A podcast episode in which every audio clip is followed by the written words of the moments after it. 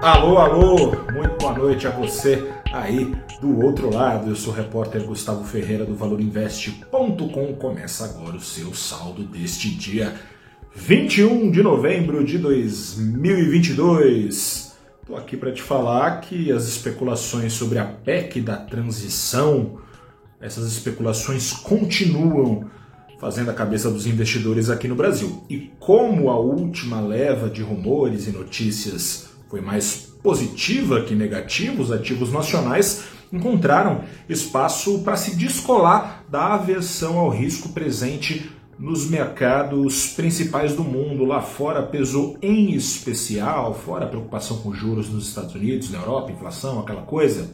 Pesou, pesaram os ventos vindos da China, política de Covid-0 que vinha sendo relaxada, está sendo retomada por causa de reação da Covid. Primeira morte em seis meses por lá, lockdowns novamente sendo erguidos, mas apesar da queda de boa parte das exportadoras, a maior parte das ações do Ibovespa subiu. 75 das 92 ações, essas ações que subiram ligadas à cena doméstica, o Ibovespa abrindo a semana com uma alta de 0,81% é o seguinte: depois de uma série de declarações mal recebidas e com razão, o presidente eleito Luiz Inácio Lula da Silva adoçou os ouvidos dos investidores. Isso foi na sexta-feira, depois do pregão e entrevista lá em Portugal, onde ele está fazendo viagem diplomática. Mais especificamente,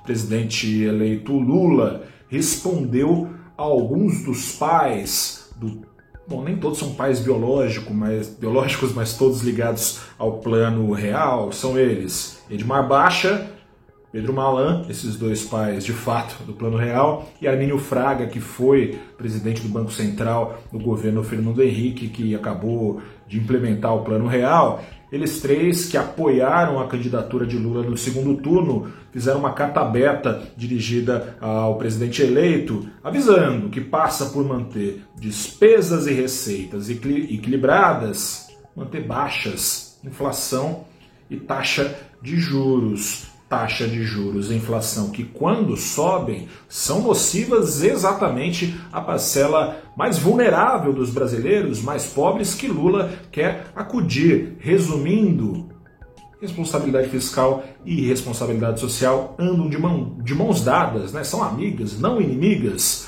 Resposta do presidente Lula pela imprensa. Ele se disse feliz por receber esse tipo de conselho, disse estar abertos, aberto a esses conselhos, essa versão Lulinha, Paz e Amor, né?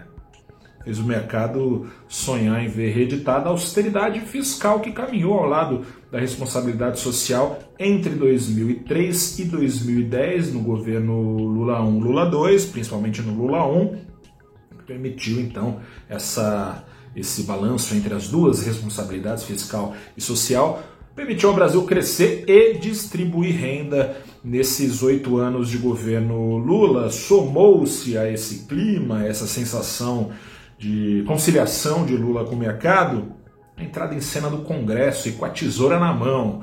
A PEC da transição deve ser desidratada até virar fato consumado. Já começam a se acumular algumas propostas que, sem deixar de atender o necessário para se pagar um novo Bolsa Família, 600 reais, 150 por filho, coisa e tal, e outras propostas, essas propostas e outras promessas de Lula, essas propostas, contrapropostas à proposta original da PEC de transição, prevêem menos de metade dos 200 bilhões de reais pretendidos pelo governo de transição, sem deixar de acudir os mais pobres como pretendido. Uma dessas propostas é do senador Tucano, do PSDB, Alessandro Vieira. Ele prevê gastos de 70 bilhões acima do teto. Estipula também um prazo, a proposta dele, para que seja desenhada uma nova âncora fiscal que ocupe o lugar do teto de gastos, furado desde 2020 sem parar. Esse prazo, na proposta dele, é julho de 2023, ou seja, primeiro semestre seria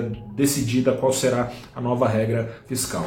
Outra proposta que mexeu com o mercado nessa tarde, a proposta do Alessandro Vieira, circulou aí no fim de semana, essa do de outro senador tucano, ou seja, carimbo tucano de novo, do Tasso Gereissati, decano tucano, ele propõe expandir o teto de gastos em 80 bilhões, um pouco mais, quantia também bastante para cumprir a promessa de Bolsa Família e outras promessas como reajuste do salário mínimo acima da inflação.